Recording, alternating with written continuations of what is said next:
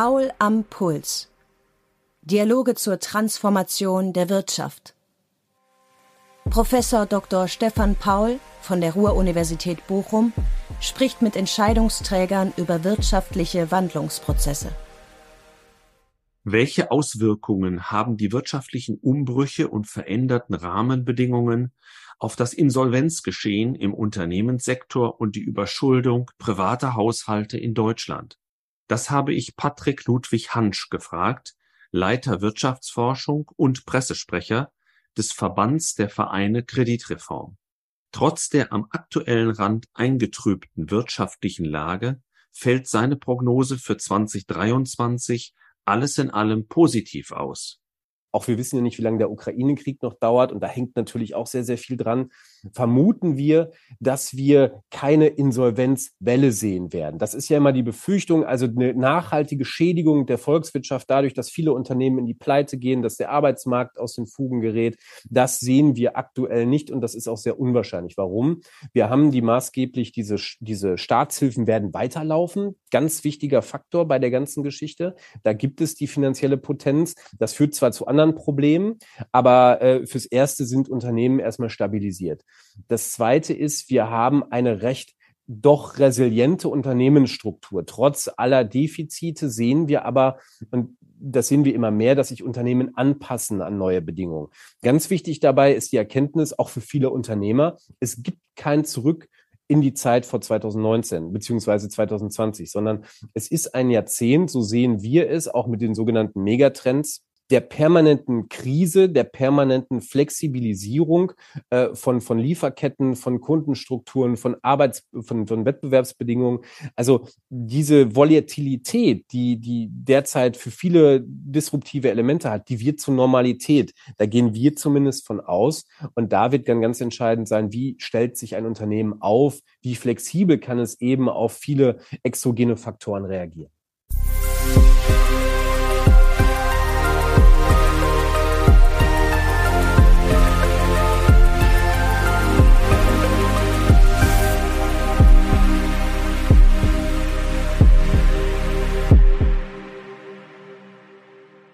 Ja, lieber Herr Hansch, herzlich willkommen zu Paul am Puls. Äh, Im Mittelpunkt unseres Podcasts stehen ja langfristige wirtschaftliche Transformationsprozesse. Hm, mit Ihnen möchte ich heute darüber sprechen, wie sich diese Umbrüche auf Unternehmen einerseits, private Haushalte andererseits ausgewirkt haben, aber auch, was Ihre Prognose zum Start in das Jahr 2023 ist. In den letzten Jahren hat sich der wirtschaftliche Wandel ja vor allem durch Digitalisierung, aber auch Nachhaltigkeit, man kann schon sagen, radikal beschleunigt. Dennoch gehen die Unternehmensinsolvenzen in Deutschland, die die Kreditreform ja regelmäßig sehr ausführlich aufbereitet, kontinuierlich zurück. Gibt es hierzulande denn überwiegend Transformationsgewinne? Ja, erstmal einen schönen guten Morgen und ähm, vielen Dank äh, für die Einladung.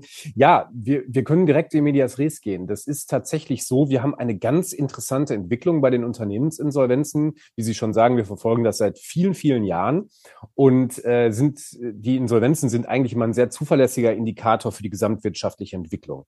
Das, das ist in sich schlüssig und das besteht auch seit vielen Jahren. Man kann Entwicklungen sehr gut nachvollziehen. Ähm, wir sind jetzt hier zusammengekommen zu einem Zeitpunkt, wo sich tatsächlich Erstaunliches äh, abzeichnet. Und zwar hatten wir seit Beginn der Corona-Pandemie, hatten wir nicht nur einen wie bis dahin immer gesehenen Rückgang, sukzessiven Rückgang der Unternehmensinsolvenzen, sondern mit Beginn der Corona-Pandemie haben viele ähm, Wirtschaftsforschungsinstitute und auch wir haben vorausgesagt, jetzt gehen die Insolvenzen erstmal hoch, ist ja klar. Mhm. Wir mhm. haben einen Konjunkturzyklus und wir sehen jetzt einen schwarzen Schwan und der wirkt natürlich nachhaltig auf die Wirtschaft. Und dem, damit verbunden wäre natürlich auch ein Anstieg bei den Insolvenzen. Das Gegenteil ist aber passiert. Wir haben einen drastischen Abfall bei den Unternehmensinsolvenzen. Und äh, das konnten wir beobachten seit Corona. Und das zog sich hin und es war schon immer so ein geflügeltes Wort von der Insolvenzwelle. Wann kommt sie denn jetzt eigentlich? Weil oft angekündigt, es muss doch eigentlich so kommen, den Unternehmen geht es schlecht, nach allem, was man vernimmt, was man messen kann. Und trotzdem bleiben Insolvenzen ziemlich stabil, beziehungsweise sind sogar drastisch rückläufig. Und Woran liegt's? Ja, äh, tatsächlich haben wir jetzt äh, unsere Unternehmensinsolvenzen wieder gemessen und wir sehen jetzt eine leichte Trendumkehr. Aber einen Schritt zurück, woran liegt das Ganze? Wir haben zwei Gründe. Das erste sind, ist der maßgebliche Grund, das sind die ähm, staatlichen Hilfsmaßnahmen, mhm. die seit der Corona-Pandemie greifen. Wir alle kennen das Wort von der Bazooka, vom Wumms, vom Doppelwumms und so weiter. Also infantile Beschreibung großer historischer Hilfspakete, die geschnürt wurden als Reaktion auf die Krise, was auch damals richtig und wichtig war, äh, als Signal an den Markt. Die haben sich aber mittlerweile verselbstständigt. Wenn ich in, in, in, in Vorlesungen bin oder ich bin bei Vorträgen, dann sehe ich oder bringe ich immer Folien, die das sehr schön in Headlines beschreiben. Ich bin ja auch Pressesprecher und da kann man wunderbar sehen, wie aus den Milliarden Hilfskrediten äh, einmalige Situationen in der Geschichte, wie sich das verselbstständigt hat. Über die verschiedenen Varianten, erst von Corona, dann kam als Erholung einsetzte der Ukraine-Krieg, jetzt sind die Energiekosten das Thema. Also wir haben eine laufende Subventionspolitik und die mhm. trägt Maß maßgeblich dazu bei, dass die Unternehmensinsolvenzen bis zum heutigen Tag äh, drastisch rückläufig waren. Jetzt sind wir ein bisschen an der Talsohle angekommen. Und das zweite große Thema, nur gestriffen am Rande, das ist für Juristen interessant, das war die sogenannte Aussetzung der Insolvenzantragspflicht. Mhm. Ähm, die ist mittlerweile wieder kassiert, aber hat äh, maßgeblich dazu geführt, dass ganz viele Unternehmen eben nicht Insolvenz angemeldet haben. Und die Auswirkungen sehen wir tatsächlich noch heute. Hm. Ähm, wenn Sie uns vielleicht doch bitte von den Zahlen noch mal ein bisschen abholen. Wie viele mhm. Unternehmen mussten jetzt zuletzt in Deutschland Insolvenz anmelden und ähm, vielleicht über diese Zahlen hinaus, wie groß sind die Schäden dadurch eigentlich? Ja, also wir haben jetzt gerade gemessen, im Dezember sind im Jahr 2022 14.700 Unternehmensinsolvenzen gemeldet worden. Die sind ja veröffentlichungspflichtig und das ist tatsächlich ein ganz leichte Zunahme, also um vier Prozent äh, gegenüber dem Vorjahr. Also deswegen reden wir von einer mhm. Trendwende beziehungsweise dem Erreichen der Talsohle. Wir müssen aber trotzdem das Ganze einordnen. Es sind die zweitniedrigsten Zahlen seit Einführung der Insolvenzordnung 1999, also seit Ablösung der Konkursordnung. Mhm. Also wir sind auf einem historisch tiefen Niveau immer noch. Und ähm, das wird sich wahrscheinlich auch erstmal weiter fortsetzen. Ähm, das sind die reinen Zahlen erstmal, äh, die natürlich ganz wichtig sind. Und auf der anderen Seite ist die Frage natürlich, die reine Anzahl an Insolvenzen ist nicht unbedingt entscheidend, mhm. sondern auch die Qualität mhm. einer solchen Insolvenz, was, was äh, Gläubigerschäden angeht, ja. was Arbeitsplatzverluste angeht. Und da haben wir eigentlich eine ganz positive Botschaft in diesem Jahr. Wir hatten im vergangenen Jahr 2021 54 Milliarden Euro äh, an, an Schäden, die den Gläubigern durch diese Insolvenz entstanden sind. Das war ein historisches Hoch. Ähm, das gab es noch nie. Mittlerweile sind wir wieder bei 36 Milliarden angekommen. Also da gab es einen deutlichen mhm. Rückgang. Aber, das muss man trotzdem sagen, wir sind immer noch auf einem sehr, sehr hohen Niveau. Das sind durchschnittlich 2,5 Millionen Euro Schaden an monetärem Schaden, der durch eine Insolvenz entsteht. Und äh, ganz, ganz wichtig sind natürlich auch die Arbeitsplatzverluste. Die haben leicht zugelegt um äh, 34.000 mhm. ähm, Fälle, wenn man so will. Das heißt, die Insolvenz verursacht nicht natürlich nicht nur äh, einen finanziellen Schaden, sondern wir gucken auf Galeria Karstadt Kaufhof, da werden auch Arbeitsplätze abgebaut. Mhm. Und ähm, da gucken wir natürlich ganz genau drauf, ob der Arbeitsmarkt stabil bleibt. Und wenn wir viele solcher hochqualitativen Insolvenzen haben, dann wirkt sich das natürlich statistisch auch ganz direkt aus. Mhm. Und äh, Sie berichten ja auch regelmäßig über die regionale Verteilung. Das würde mich auch nochmal interessieren. Wie sieht's in Deutschland insgesamt aus? Und kann man Zusammenhänge auch ähm, äh, identifizieren, äh, was Größe, Alter oder Branche der Unternehmen angeht? Ja, also wir haben tatsächlich bei der regionalen Verteilung von Insolvenzen noch immer klassisches Muster. Also im sogenannten Maschinenbau Deutschlands, dazu zähle ich Bayern, Baden-Württemberg, aber auch Thüringen gehören dazu, da gibt es die wenigsten Insolvenzen. Das liegt vor allem daran, dass da viel verarbeitendes Gewerbe, viel Industrie ist und die sind ähm, traditionell schon seit vielen Jahren auch sehr resilient gegen mhm. solche äh, Insolvenz oder gegen drohende Zahlungsunfähigkeit, weil die einfach finanziell anders aufgestellt sind als der Dienstleistungssektor oder der Handel. Auf der anderen Seite haben wir eben die großen äh, Stadtstaaten Bremen, Hamburg, Berlin. Das sind sozusagen die Negativspitzenreiter, die roten Laternen. Das hat viel damit zu tun, dass gerade dort Handel und Dienstleistung viele junge Unternehmen dabei sind. Mhm ähm, die, die eher wenig resilient sind, gerade zu Zeiten, wo die Krise natürlich voll durchhaut, äh, was, was Inflation, Lieferketten auf all die Themen, auf die wir noch kommen, ähm, betrifft. Und die sind besonders betroffen. Äh, wir können manche Aussagen dazu treffen, was hat die Unternehmensgröße und das Alter damit zu tun. Mhm. Man kann trotz einiger prominenter Beispiele sagen, bei der Unternehmensgröße ist es recht einfach. Je größer das Unternehmen, desto resilienter in der Regel ist mhm. es auch. Das hat natürlich mit der Aufstellung zu tun, mit der finanziellen Rücklage, mit der Rechtsform teilweise auch. Ähm, da sind andere Risikomechanismen eingezogen äh, als bei ganz kleinen oder mittelständischen Unternehmen. Nichtsdestotrotz können wir feststellen, dass die Unternehmen in der Regel, muss man sagen, wenn man es über den Zeitstrahl sieht, in der Regel jung sind, die austreten. Das ist immer noch der mhm. überwiegende Anteil. Ja. Aber auch ältere Unternehmen sind zunehmend davon betroffen. Älter heißt über zehn Jahre. Das hat einfach damit zu tun, dass die Unternehmen einfach älter geworden sind, ganz klar. Während Corona wurde weniger gegründet.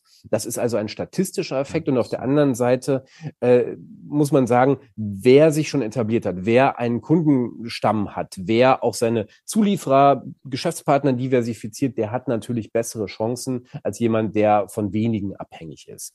Also das sind so die, die Dinge, die haben sich auch nicht großartig jetzt durch die Krise geändert. Das mhm. sind die Faktoren, die teilweise entscheidend sind für so eine Insolvenz oder für das Überleben. Mhm. Und wie hat sich dann die Zahlungsmoral der Unternehmen in den vergangenen Jahren entwickelt? Auch positiv, wenn es weniger Insolvenzen gab? Mhm. Ja, die Zahlungsmoral ist ein ganz, ganz wichtiger Faktor geworden, war er schon immer, aber ist er noch mehr. Allein aufgrund dessen, äh, dass es ein Frühwarnindikator für uns ist und auch für viele Unternehmen. Also wenn, kurz zur Erklärung, wenn ein Unternehmen schlecht zahlt, eine Branche insgesamt schlechter zahlt, klassischerweise wäre das sowas wie die Transport- und Logistikbranche, da sehen wir dann die Bewegungen, die dort stattfinden, die wirken sich später auch auf den übrigen Wirtschaftsbereich aus. Mhm. Und ähm, tatsächlich war es sehr erstaunlich, diese paradoxen Zahlen, die wir bei den Insolvenzen hatten, die, war, die waren auch bei den Unternehmen bei der Zahlungsmoral zu beobachten, nämlich die war hoch. Während mhm. Corona war die Zahlungsmoral hoch. Das galt sowohl für Unternehmen als auch für Verbraucher. Das hat uns einigermaßen erstaunt, denn auch hier war die Annahme, schlechte Zeiten, schlechte Zahlungsmoral hat sich nicht bewahrheitet. Das ändert sich gerade aber. Wir haben seit einigen Wochen, seit einigen Monaten sehen wir, zunehmend auch in Schlüsselbranchen wie dem verarbeitenden Gewerbe, ähm, wie in, in vielen sogenannten Indikatorbranchen, Bau gehört zum Beispiel dazu, dass die Zahlungsmoral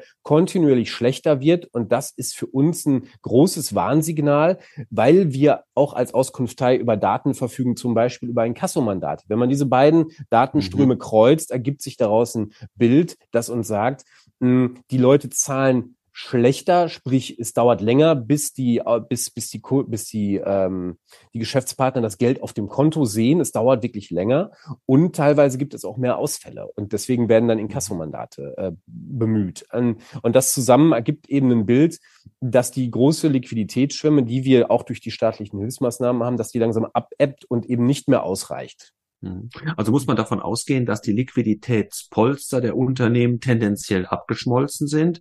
Wie sieht's denn mit dem Eigenkapitalpuffer der Unternehmen aus? Die sind ja auch für das Thema Resilienz sehr wichtig. Auf jeden Fall. Also das Eigenkapital ist ein ganz, ganz wichtiger Indikator, nicht nur für uns hier in der Forschung, sondern ähm, natürlich auch, wenn wir gucken, dass ganz viele Unternehmen mit einem guten finanziellen Pus Puffer, mit einem guten Eigenkapitalpolster in die Corona-Krise gestartet sind. Mhm. Was wir aber sehen, ist, das nimmt ab. Und äh, nicht kontinuierlich über alle Branchen hinweg, über alle Unternehmensgrößen vor allem hinweg, sondern es gibt mehr oder weniger eine Schere. Diejenigen, die unter zehn Prozent Eigenkapitalquote haben, die werden mehr, ähm, die Mitte erodiert und die, die über 30 Prozent haben, also sehr, sehr gut dastehen, die werden aber auch mehr. Das heißt, wir sehen gerade so eine Scherenbewegung. Mhm. Ähm, die, die so, ich sag mal, im gesunden Mittel sind, die verteilen sich dann eher nach unten oder nach oben, mhm. ähm, ist aber trotzdem eben keine gute Nachricht, sondern man kann sagen, durch diese vielen sich überlagernden Krisen erodiert die Eigenkapitalausstattung im Mittelstand. Mhm. Sie haben Corona erwähnt, Sie haben den Krieg auch schon erwähnt. Welche Auswirkungen auf das Insolvenzgeschehen erleben Sie sozusagen am ganz aktuellen Rand, nachdem wir ja ein ganz schwieriges Jahr 2022 fast abgeschlossen haben? Und wie fällt Ihre Prognose dann für 2023 aus? Ja, das ist sozusagen die Gretchenfrage, gerade die Prognose. Also wir haben eine historisch einmalige Situation in dem äh, Sinne, dass wir nicht nur eine Krise haben, nehmen wir die Weltfinanzkrise, da war es relativ äh, zu isolieren, woher kommt das Übel und was tut man dagegen. Mittlerweile haben wir viele sich äh, bedingende Krisen, wir haben Interdependenzen und äh, die Krisen überlagern sich. Das heißt, wir haben neben Corona, Inflation, Lieferkettenproblematik sogenannte Megatrends wie Digitalisierung, Digitalisierung, Nachhaltigkeit, Strukturwandel ähm, das, und, und vor allem auch der sogenannte Fachkräfte oder wie wir mittlerweile sagen, Personalmangel. Das ist eine Gemengelage, die in dieser Melange eigentlich noch nie vorgekommen ist. Und deswegen ist es auch das Thema mit der Prognose. Sehen wir einen Faktor, können wir den einordnen. Ähm, aber das bringt natürlich nichts. Wir müssen eine Prognose wagen. Und die sieht trotz dieser ganz, ganz vielen Krisen, auch wir wissen ja nicht, wie lange der Ukraine-Krieg noch dauert. Und da hängt natürlich auch sehr, sehr viel dran, vermuten wir, dass wir keine Insolvenzwelle sehen werden. Das ist ja immer die Befürchtung, also eine nachhaltige Schädigung der Volkswirtschaft dadurch, dass viele Unternehmen in die Pleite gehen, dass der Arbeitsmarkt aus den Fugen gerät. Das sehen wir aktuell nicht und das ist auch sehr unwahrscheinlich. Warum? Wir haben die maßgeblich diese, diese Staatshilfen werden weiterlaufen. Ganz wichtiger Faktor bei der ganzen Geschichte. Da gibt es die finanzielle Potenz. Das führt zwar zu anderen Problemen, aber äh, fürs Erste sind Unternehmen erstmal stabilisiert. Das zweite ist, wir haben eine recht doch resiliente Unternehmensstruktur. Trotz aller Defizite sehen wir aber, und das sehen wir immer mehr, dass sich Unternehmen anpassen an neue Bedingungen. Ganz wichtig dabei ist die Erkenntnis, auch für viele Unternehmer, es gibt kein Zurück in die Zeit vor 2019 mhm. beziehungsweise 2020, mhm. sondern es ist ein Jahrzehnt, so sehen wir es, auch mit den sogenannten Megatrends, ähm, der permanenten Krise, der permanenten Flexibilisierung äh, von, von Lieferketten, von Kundenstrukturen, von Arbeits-, von, von Wettbewerbsbedingungen. Also diese Volatilität, die, die derzeit für viele disruptive Elemente hat, die wird zur Normalität. Da gehen wir zumindest von aus. Und da wird dann ganz entscheidend sein, wie stellt sich ein Unternehmen auf? Wie flexibel kann es eben auf viele exogene Faktoren reagieren? Mhm. Aber das ist eigentlich schon mal eine, eine ganz gute Botschaft. Äh, das würde auch bedeuten, und wir haben ja auch viele Hörer, die so aus der Bankenszene kommen, dass die Non-Performing Loans, also die Problemkredite der Banken, nicht signifikant zunehmen. Das müssen wir, beziehungsweise sehen wir ganz ähnlich. Äh, wir reden ja auch viel mit Banken, mit Versicherern, mit Finanzinstituten und dort ist natürlich die Sorge groß gewesen über die vergangenen Monate und Jahre, dass diese Rate ähm, deutlich zunehmen würde.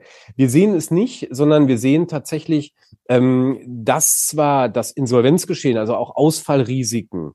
dass die äh, steigen, aber gerade in der jetzigen Situation reden wir eher von einer Normalisierung. Das heißt, mhm. es gibt keine, äh, wir sehen keine Peaks, die nach oben ausschlagen würden und auf einmal Ausfallrisiken in, in großer Menge auf Banken zukommen. Das sehen wir tatsächlich nicht. Nichtsdestotrotz ist diese ähm, Bewegung, die wir gerade sehen, hin zu mehr Risiken im Allgemeinen deutlich da. Das heißt, auch Bankinstitute müssen sich dementsprechend aufstellen. Das sagen wir auch unseren sehr großen Kunden. Ähm, das Risikomanagement bekommt einen neuen Stellenwert, weil wir haben in den letzten zehn Jahren gesehen, ähm, und das sehen wir auch in Gesprächen mit, mit, mit Unternehmern, äh, da gab es eben nicht solche Krisen. Natürlich gab es Ausfälle, natürlich gab es Risiken, äh, aber die waren alle händelbar mit den Mitteln, mit den Instrumenten, die die Unternehmen vorhielten. Und jetzt ist wirklich eine neue Ausrichtung angesagt auf alle möglichen Risiken. Äh, von der Inflation in Deutschland bis zu äh, Handelskriegen, die da möglicherweise noch bevorstehen mhm. oder die Lieferketten äh, betreffen und so weiter. Also da ist ein riesiges Portfolio. Ähm, aber Ihre Frage, mehr Ausfälle in Sicht eher nein, aber trotzdem mit Vorsicht zu genießen. Das war sozusagen die Unternehmensschublade. Jetzt lassen Sie uns einmal den Blick auf die privaten Haushalte werfen. Die mhm. beobachten Sie ja auch regelmäßig in Ihrem Schuldneratlas. Ähm, und dort geht es um das Thema Überschuldung. Wie definieren Sie Überschuldung? Ähm, ja, die Arbeitsdefinition ist im Grunde genommen, äh, die zu leistenden Gesamtausgaben für die Verbraucher sind höher als die Einnahmen. Das versteht man. Ne? Wenn ich mehr ausgebe, als ich einnehme, dann komme ich in, in Schwierigkeiten. Strukturell komme ich dann in Probleme, wenn ich keine Puffer habe. Ganz genau, so sieht's aus. Und wir haben natürlich eine Klientel oder viele, die nicht über diese Puffer verfügen. Ähm, wichtig ist aber trotzdem, äh, die offizielle Definition lautet, äh, dass der Schuldner seinen fälligen Zahlungsverpflichtungen mit hoher Wahrscheinlichkeit über eine Länge längeren Zeitraum nicht begleichen und äh, ihm auch zur Deckung seines Lebensunterhalts keine Kreditmöglichkeiten oder andere finanziellen Reserven äh, zugreifen. Ähm, das ist natürlich auch ein bisschen dessen geschuldet, dass wir in unserem eigenen Algorithmus natürlich gucken müssen, wann ist ein Ausfallrisiko auch bei Verbrauchern da. Und daraus ergibt sich dann eben dieser Überschuldungsbegriff, ähm, aber eben diese Arbeitsdefinition trifft es ganz gut.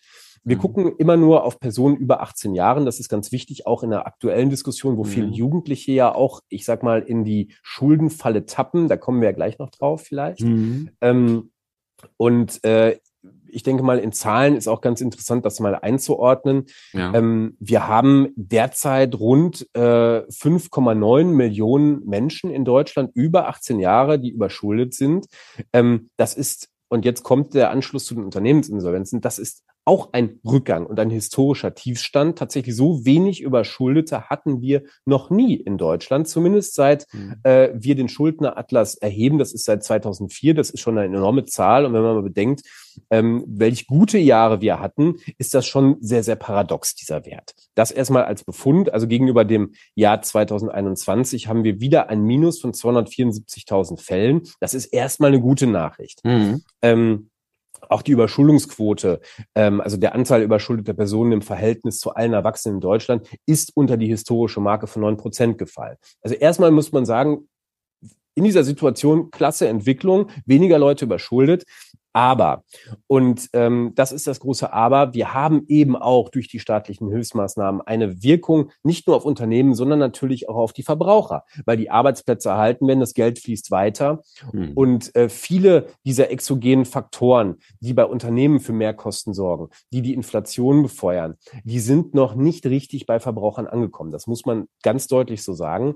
Ähm, sprich, auch diese berühmte Energiekrise, die jetzt auf die Haushalte zu wirken droht, auch die ist noch nicht wirklich bei den Verbrauchern angekommen. Die ist in den Medien angekommen, aber nicht mhm. unbedingt im Geldbeutel der Verbraucher. Das kommt alles noch. Deswegen gehen wir davon aus, dass auch hier analog zu Unternehmensinsolvenzen die Talsohle mittlerweile erreicht ist und dass der Staat, und das ist immer so ein bisschen die, die Kritik, die wir auch vorbringen müssen, er kann nicht unendlich weiter subventionieren äh, auf allen Feldern mit der Gießkanne. Äh, das gilt auch für die Verbraucher.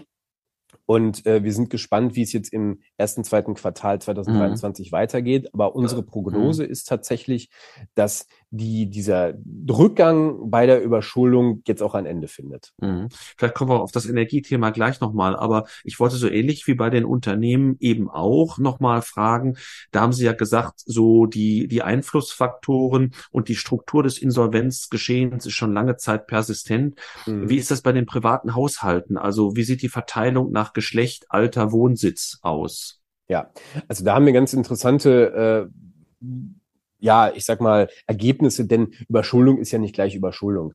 Ähm, wenn Sie zum Beispiel in München überschuldet sind als Schuldnertyp, äh, dann haben Sie vielleicht einen Porsche geleast oder die Rolex gekauft, die Sie sich nicht leisten konnten und sind überschuldet.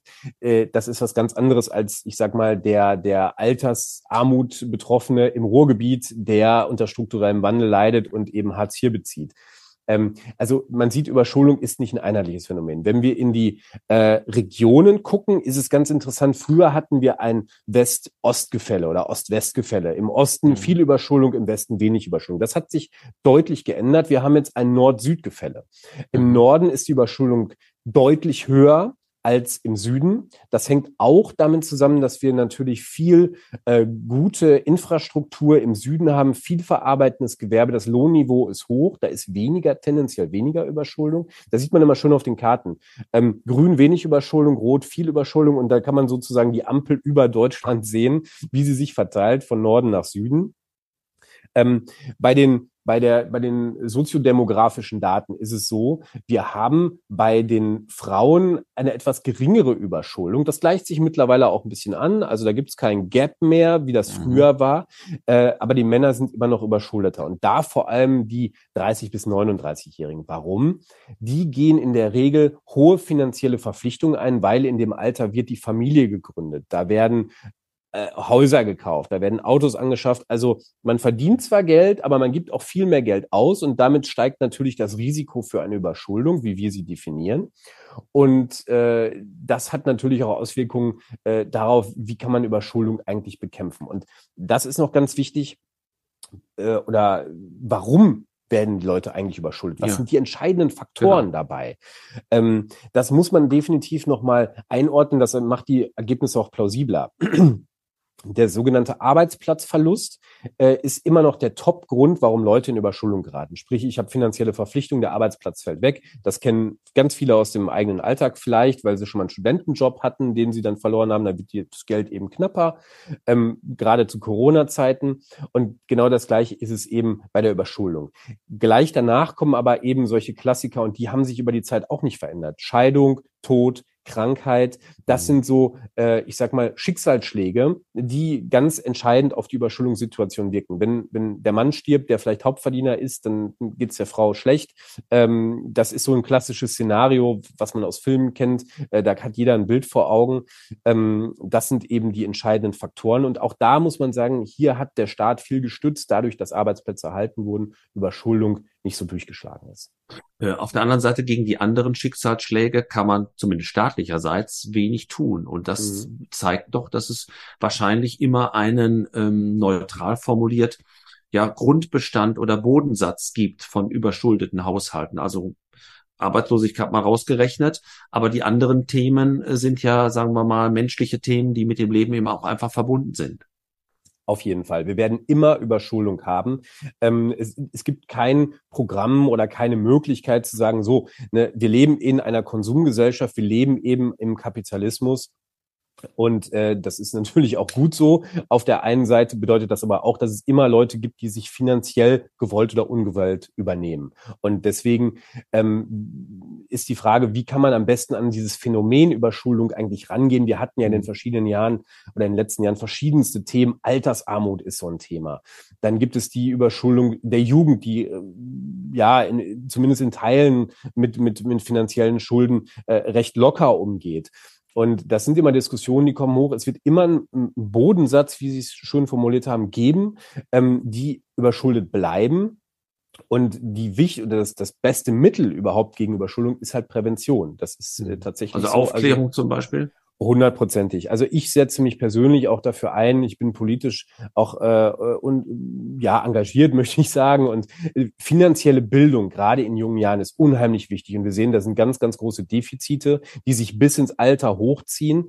Ähm, da kann man eine ganze Menge vermeiden, um in die sogenannte Überschuldungsspirale überhaupt reinzukommen. Mhm. Und da ist noch sehr, sehr viel Luft nach oben. Ähm, und klar, Schuldnerberatung ist auch ein ganz, ganz wichtiger Ansatz. Je mhm. eher ich einer Risiko risikobehafteten Situation, ähm, je eher ich die sehe und eher mir professionelle Hilfe hole, je, je besser ist natürlich die Chance, da auch rauszukommen. Mhm. Jetzt war ja jahrelang das Zinsniveau ganz niedrig, insofern die Verschuldung ähm, vielleicht noch etwas leichter zu tragen, in Anführungszeichen. Sehen Sie denn, dass sich das jetzt sehr stark angestiegene Zinsniveau, damit also die Verteuerung zum Beispiel von Ratenkrediten, auch schon auf die Verschuldung der Haushalte auswirkt? Äh, tatsächlich sehen tun wir es in Zahlen noch nicht. Das gehört aber zu dem, was wir als Prognose nehmen. Das wird aber kommen. Ganz, das muss einfach kommen. Denken Sie an die Häuslebauer, die, die äh, in, in, in wunderbaren Zeiten äh, bei, bei unglaublich niedrigen äh, Zinsen sich ein Haus äh, gekauft haben, haben dafür einen Kredit aufgenommen. Und das ist so ein bisschen exemplarisch dafür, dass wir große Schwierigkeiten in der Hinsicht bekommen werden. Denn die Anschlusskredite äh, oder Neuabschlüsse oder Umschuldung, das wird ein ganz, ganz schwieriges Thema. Man ist mit einem ganz anderen Niveau natürlich vielleicht in so eine längerfristige äh, finanzielle Verpflichtung gestartet und muss jetzt feststellen, es ist alles teurer geworden. Mhm. Und äh, Sie sehen ja auch hier wieder dass der Begriff der sich überlagernden Krisen. Wir haben auf der einen Seite ja die Inflation äh, zur Bekämpfung, die Zinssteigerung und äh, das zusammengenommen wirkt natürlich auf die Haushalte und das ist mit ein Grund, weswegen wir auch sagen, wir rechnen fest damit, dass mehr Verbraucher in Schwierigkeiten geraten werden, auch aufgrund der weiter steigenden Zinsen. Es ist ja hier noch kein Ende abzusehen, bis die hm. Geldwertstabilität wieder auf dem Niveau ist, wo man sagen kann, okay, wir sind aus dem Gröbsten mhm. raus. Das heißt, da wird es noch eine ganze Menge ähm, an, an Schicksalen geben und eben auch an Leuten, die sich mehr überschulden.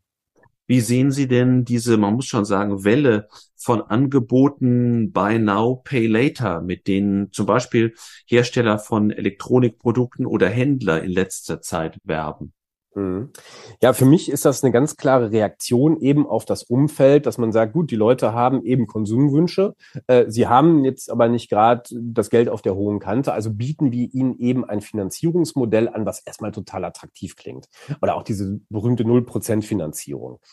Ähm, hier greift es wieder ohne ausreichende finanzielle Bildung, falle ich natürlich ein Stück weit auch darauf rein, beziehungsweise das Angebot als solches sehe ich erstmal äh, wenig problematisch an. Es ist dann natürlich die Häufung. Wenn ich die Erfahrung mache, gut, ich kann bei Bezahldiensten nach 14 Tagen, nach einem Monat oder wann auch immer zahlen, bei Now Pay Later, ähm, dann komme ich natürlich in die Verfügung zu sagen, ach, ich merke es ja nicht sofort. Es ist ja auch ein psychologischer Aspekt. Es tut mir jetzt nicht weh, also gehe ich noch zwei, drei, vier, gerade jetzt in der Weihnachtszeit, mehr Verpflichtungen ein, aber die Rechnung kommt. Das gilt bei, wie, bei, bei ganz vielen im Leben. Aufgeschoben ist nicht aufgehoben.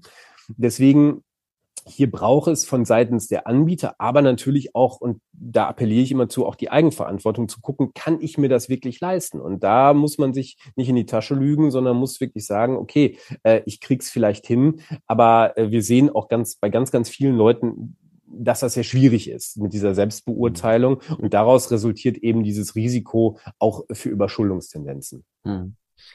Ähm, jetzt lassen Sie mich doch, ähm, was die privaten Haushalte angeht, ähm, abschließend vielleicht zum Energiethema zurückzukehren. Ich habe gesehen, in Ihrem ähm, Überschuldungsatlas gibt es auch verschiedene Überschuldungstypen, die Sie da beschreiben. Welche werden besonders betroffen sein vom Energiepreisschock? Ja, wir haben eine ganze, äh, als Reaktion darauf, dass es eben nicht den Schuldner gibt, haben wir so eine sogenannte Überschuldungstypologie angefertigt. Das hilft uns dabei zu gucken, wer ist auf welche Weise überschuldet und was kann man dagegen unternehmen. Wir hatten gerade das Beispiel München gegenüber dem Rentner äh, in Gelsenkirchen. Das sind natürlich Extrembeispiele, aber da nutzt es natürlich zu gucken, was sind das eigentlich für Menschen? Mhm. Und das sind für uns ganz wichtige Arbeitsinstrumente äh, zu gucken. Ähm, und äh, es sind vor allem nicht die sogenannten, ja, der Münchner Lifestyle-Überschuldete ist es eher weniger, weil der hat in der Regel schon ein höheres Einkommen, überlastet sich anders, sondern es ist der, äh, ich sag mal, wieder die prekären Arbeitsverhältnisse. Es sind die, die mhm. sowieso schon nicht viel Geld haben. Ähm, das sind diejenigen, die natürlich auch unter äh, diesen steigenden Energiepreisen besonders zu leiden haben, weil sie mehr von ihrem Einkommen natürlich dann darauf verwenden müssen, auf, auf die Nebenkosten, auf die Miete und natürlich jetzt auch auf die Lebensmittel und Lebenshaltungskosten, die steigen und eben nicht so viel prozentual an die Seite legen können. Also mhm. ähm, ich sag mal, es gibt nicht nur einen Überschuldungstyp, der davon betroffen ist, aber wir mhm. haben dafür wirklich den Begriff des Energieschuldners auch geprägt. Der ist sozusagen auch eine Melange oder eine Mischung aus verschiedenen Schuldnertypen, die bestimmte Merkmale aufweisen. Ähm, und dazu gehört zum Beispiel ein längerfristiges Niedrigeinkommen, ein eher niedriges Bildungsniveau, was dann damit korrespondiert, dass wir auch äh, weniger gut bezahlte Jobs haben. Also all das, was man so ein bisschen unter Geringverdiener versteht, diejenigen sind besonders betroffen. Hm. Und erstellen Sie dort auch äh, für bestimmte Institutionen Prognosen, wie viel mehr es von diesem Schuldnertyp gibt, beziehungsweise wie groß dann hm. die Ausfälle in diesem Bereich sein werden? Das ist natürlich die, die äh, produktseitige Verwendung unserer, unserer äh, Erkenntnisse. Klar, wir unterstützen oder wollen auch viele mehr Kommunen unterstützen. Wir haben schon einige, die das sozusagen in, in Dienst nehmen. Es geht da natürlich um äh, Planung, wie werden Gelder allokiert für äh, im Sozialreferat und, und so weiter. Und ganz wichtig natürlich auch für Unternehmen. Was sind das eigentlich für Menschen, die da wohnen, wo ich meine Filiale eröffnen will, wo ich meine mhm. Zielgruppe äh, sondiert habe? Und ähm, klar, wir, wir nutzen diese Erkenntnisse natürlich auch dazu zu gucken, wer sind die Menschen, wie kann man ihnen auch helfen, gerade jetzt in solchen Umbruchzeiten. Das ist diese kommunale Seite und natürlich privatwirtschaftlich. Sind das überhaupt die richtigen Kunden, die ich hier mhm. erreichen kann? Und, und würden Sie denn aufgrund der staatlichen Hilfspakete, die man jetzt geschnürt hat, prognostizieren, dass wir, was jetzt die Überschuldungsthematik angeht, ganz gut durch das Jahr 23 kommen? Oder sind die Unsicherheiten so groß, dass man das noch nicht sagen kann?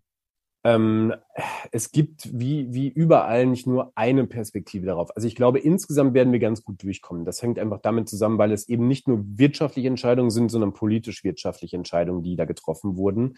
Ähm, wenn man sich den Haushalt mal anschaut, äh, aus, aus rein wirtschaftswissenschaftlicher Perspektive muss man da vielleicht ein Fragezeichen dran machen. Aus politischer Perspektive ist es vollkommen nachvollziehbar. Also die Programme werden das Schlimmste abmildern. Da bin ich von überzeugt. Nichtsdestotrotz bleiben natürlich aus Ausfallrisiken, weil dieses Netz, was gespannt wird, wird nicht jeden Einzelnen retten können. Es wird genug geben, die unter der höheren finanziellen Last, insbesondere der Energiepreise, zu leiden haben, sich einschränken müssen und vielleicht dann in, mit anderen Faktoren zusammen, vielleicht ein Arbeitsplatzverlust, vielleicht ein Übernehmen, was finanzielle Verpflichtungen angeht, dann eben in diese Überschuldungsspirale kommen. Also da wird es immer einen Prozentsatz geben, die fallen durchs, durchs Raster. Insgesamt aber muss man sagen, sind wir gut aufgestellt. Wie gesagt, ich warne immer ein bisschen davor zu sagen, das ist dann die heile Welt, sondern man muss immer gucken, äh, wer bezahlt das am Ende eigentlich und was ist, wenn wir wieder in einen normalen ähm, Modus eintreten, ohne historische Hilfspakete. Jetzt waren wir eben schon bei der Produktseite, also bei der Kreditreform selbst. Deswegen würde ich zum Abschluss noch die Frage stellen, äh, auf Sie selbst bezogen und Ihr Geschäft. Zum einen die Digitalisierung. Wie betrifft sie Ihre Prozesse?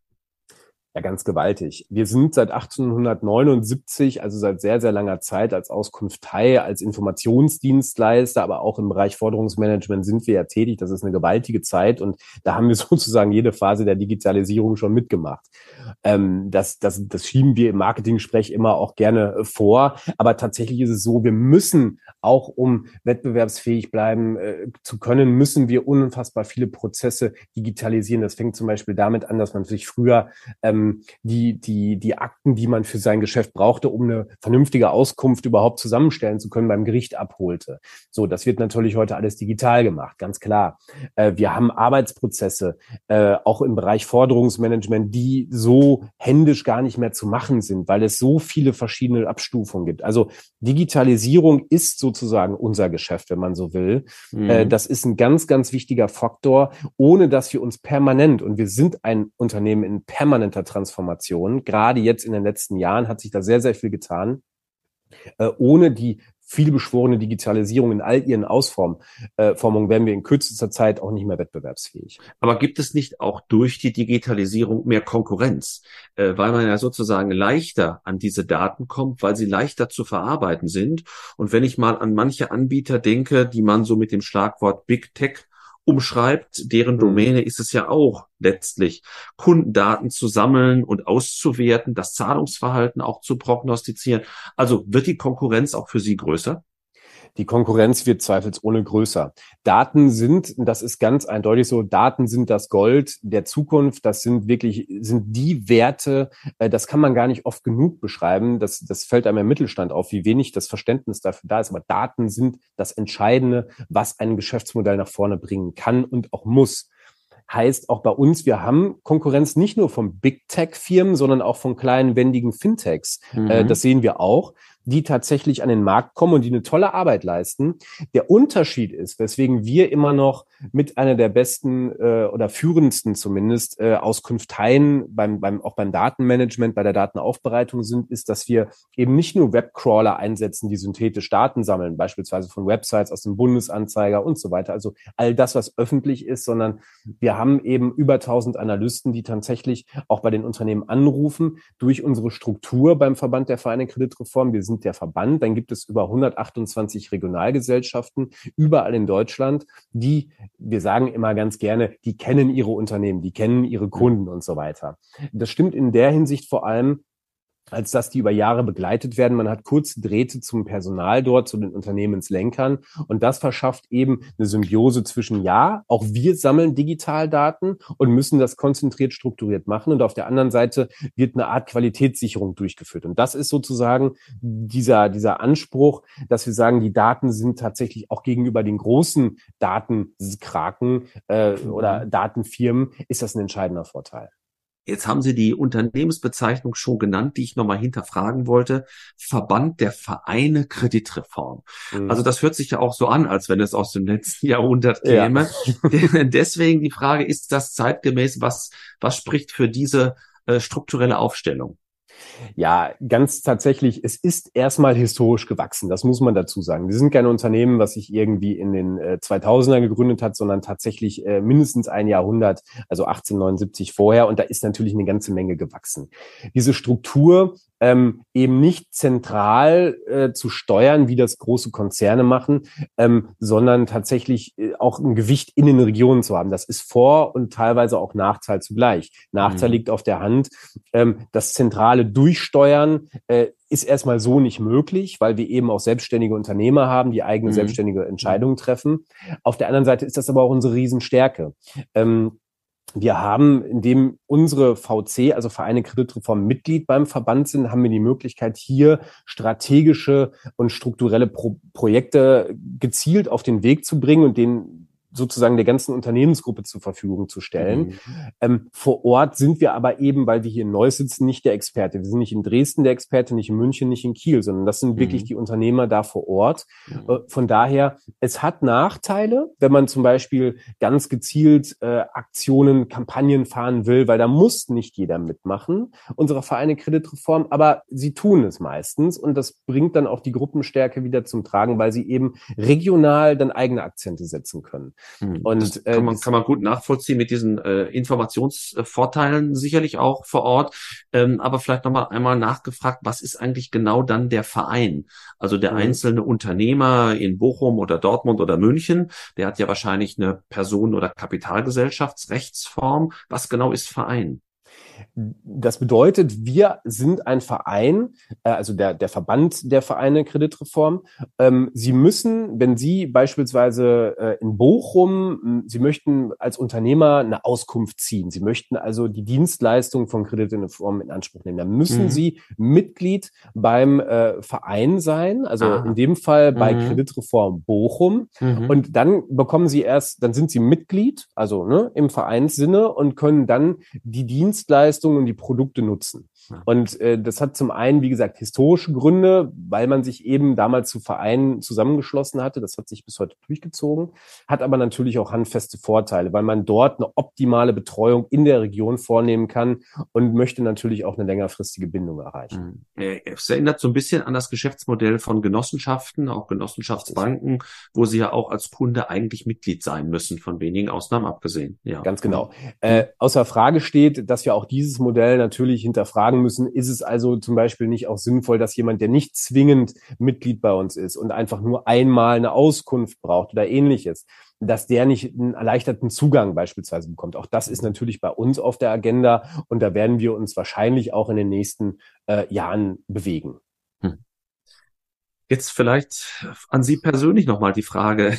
Wir haben über Insolvenz und Überschuldung gesprochen, Klassiker bei Ihnen. Was mhm. fasziniert Sie gerade an diesen Themen?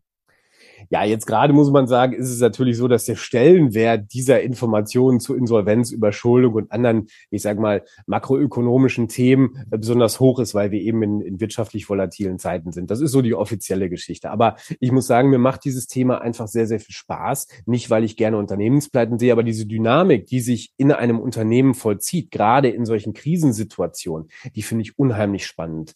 Ähm, ich habe ja BWL und Politik studiert und äh, war auch immer so ein bisschen diese Schnittstelle zwischen, was tue ich eigentlich in der Krise, welche Auswirkungen hat das und die Mechanismen dahinter. Das finde ich ist unheimlich spannend und vor allem natürlich zu sehen, was führt denn eigentlich zu einem erstmal vermeintlichen Scheitern in Form einer Insolvenz und was führt zum Turnaround, zum Überleben eines Unternehmens. Mhm. Ähm, ganz, ganz interessant und Überschuldung ist natürlich auch ein ganz wichtiger Indikator, der einfach hilft, diese Gesamteinordnung zu leisten. Und das ist unheimlich spannend, vor allem, weil es hier äh, so ist, dass wir aus diesem operativen Geschäft einfach Daten haben, die sonst niemand hat.